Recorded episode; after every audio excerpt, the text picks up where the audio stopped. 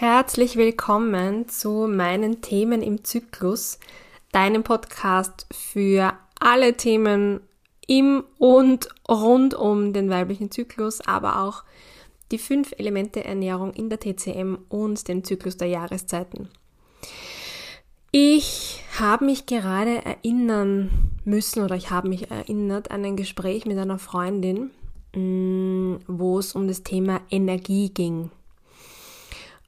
Und ich weiß nicht, wie es dir geht, aber für mich war das Thema Energie und jetzt übersetzt in die TCM, das Thema Qi, eines der oder ja, Begriffe oder Themen zu Beginn meiner Ausbildung, ähm, mit denen ich mir unfassbar schwer getan habe.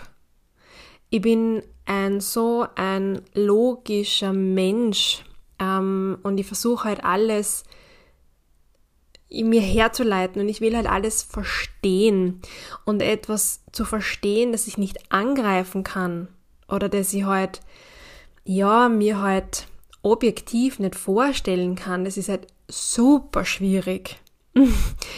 Also alles, was meinen Körper betrifft, was ich sehen kann und spüren kann, wie jetzt auch Blut oder die Haut oder was auch immer, das lässt, also das kann ich mir alles ganz gut erklären.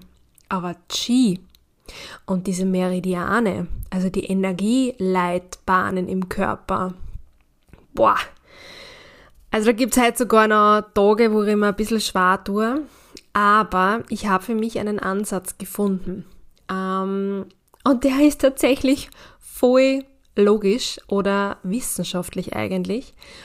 Und zwar bin ich da durch ein Buch drauf gekommen und das erklärt mir die Welt besser und vielleicht hilft es jetzt auch dir. Und zwar habe ich mir das Qi, mm, oder stelle ich mir das jetzt so vor, wie eben Atome so sind. Ich weiß nicht, ob du dir schon jemals Gedanken darüber gemacht hast, was Atome sind, oder ob du in der Schule aufgepasst hast. Ich jedenfalls nicht. Ich habe gerade noch ein so ein ja, erklär mir auf einfache Art und Weise, was ein Atom, was ein Atom ist, Video angeschaut. Und so nach Minute drei bin ich dann eh ausgestiegen, weil dann geht es um die Details. Aber stell, also alles rund um dich und sogar du bestehst aus Atomen. Das ist einfach die kleinste Einheit, die es in unserem Universum so gibt. Und dieses Atom, das hat einen Kern und es hat die Atomhülle. Und dieser Kern, der ist um x-faches kleiner wie die Hülle, das kann man sich eh kaum nicht vorstellen. Ähm, jedenfalls ist quasi dieser Atomkern die Materie, das, was man theoretisch angreifen kann, die Hülle ist de facto masselos. Das ist, ich stelle mir das irgendwie vor wie Vakuum, Hohlraum. Ich hoffe, ich habe jetzt keine Physikstudentinnen, Studenten dabei, entschuldigt bitte. Ähm, aber für mich ist das jetzt da die, die einfachste Erklärung, wie ich mir das vorstellen, unter Anführungszeichen vorstellen kann. Ich, mein Körper, alles rund um mich, die Tischplatte, auf die ich mich gerade aufstütze, besteht aus Atomen. Das heißt, dieser Kern und diese Hülle. Und diese Hülle ist in Schwingung. Und jedes das Papier vor mir hat eine andere Schwingung wie ich. Oder wie jetzt das Mikrofon, wo ich reinspreche. Oder wie auch immer. Das hat einfach alles andere Zusammensetzungen. Und wenn ich dann in der TCM ähm, und auch in den Beratungen von Energie, von Qi spreche, tue ich mir einfacher, dass ich mir das vorstellen kann, dass einfach diese masselose Hülle, ein sogenannter, also ja, also eine Art Vakuum, das existiert halt einfach auch. Und das schwingt. Und so erkläre ich mir halt das Qi und so erkläre mir auch ich mir auch die Energie, die durch meinen Körper fließt und deswegen machen dann die Meridiansysteme doch ein bisschen mehr Sinn. Aber was auch für mich ein wesentlicher Faktor war, ist nämlich dann die Kombination mit dem System Yin und Yang. Yin, ganz kurz gefasst, ja, ist die Materie sozusagen, das Angreifbare, wie zum Beispiel Blut bei uns im Körper. Und Yang ist das Immaterielle und das ist in dem Fall eben die Energie, die Aktivität, die Wärme. Ähm, und das bedeutet aber auch nämlich bei Ungleichgewichten im Körper, bei einem Yin-Mangel ist zu viel Wärme im Körper und bei einem Yang-Mangel ist zu viel Kälte im Körper. Und das ist halt auch total spannend und jetzt mache ich einen Riesensprung zu betrachten im weiblichen Zyklus. Es ist nämlich so, dass die erste Zyklusphase oder na, erste Zyklushälfte, die ersten zwei Phasen, ist ähm, Yin basiert. Also da ja, wird einfach das Yin aufgebaut hin zum Eisprung. Und die zweite Zyklushälfte, die beiden anderen Phasen, ist Yang basiert. Da ist einfach, da geht es um, um Wärme im Körper. Du merkst vielleicht auch, dass in der Phase, wenn du zum Beispiel mit Basalthermometer deine Temperatur misst in der Früh, dass die Körpertemperatur in der zweiten Zyklushälfte höher ist. Also da ist das Thema eher Wärme im Körper. Warum ist es so? Naja, der Körper bereitet sich ja eigentlich darauf vor, dass sich die befruchtete Eizelle einnisten kann. Und deswegen muss das Nestal halt entsprechend warm sein, damit sie das Ei dann denkt, ma ja, da mag ich bleiben, dann nisst sie mir jetzt ein, für den Fall, dass es befruchtet wurde. Und deswegen kann man auch erklären, dass das Progesteron so dieses Wärmehormon ist, dieses Schwangerschaftshormon, das de facto ja auch einfach Wärme in den Körper bringen soll, Entspannung in den Körper bringen soll. Und viele Frauen im Kinderwunsch kämpfen ja eigentlich mit einem zu kalten Nestal. Und es ist tatsächlich nicht selten, dass diese Frauen unter einem Progesteronmangel leiden. Das heißt, sie haben einfach zu wenig Wärme im Körper. Denen fehlt das Qi aus unterschiedlichsten Gründen. Da können wir jetzt nicht drauf eingehen.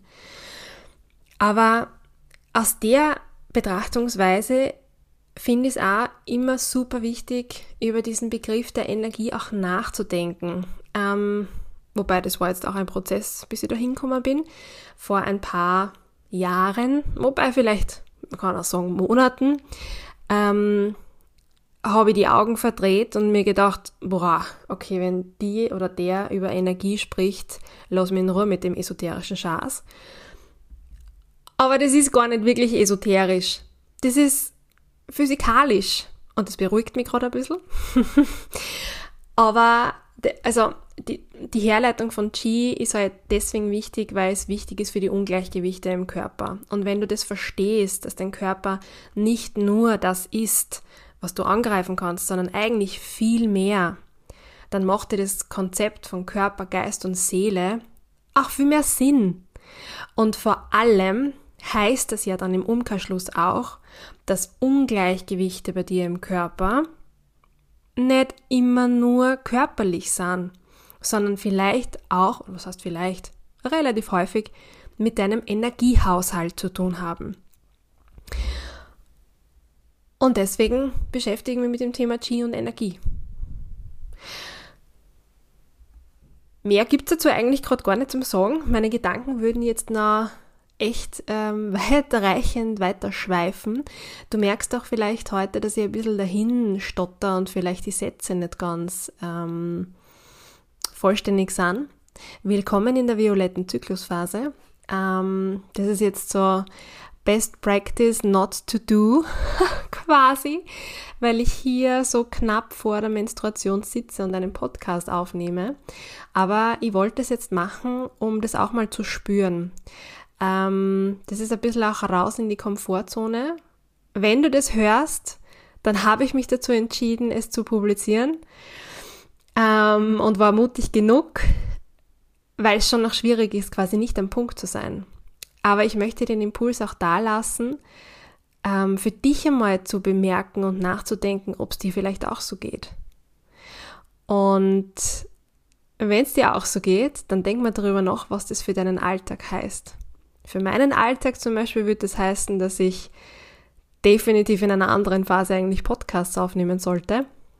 Oder dass ich Präsentationen, die ich halte, vielleicht in eine andere Phase lege.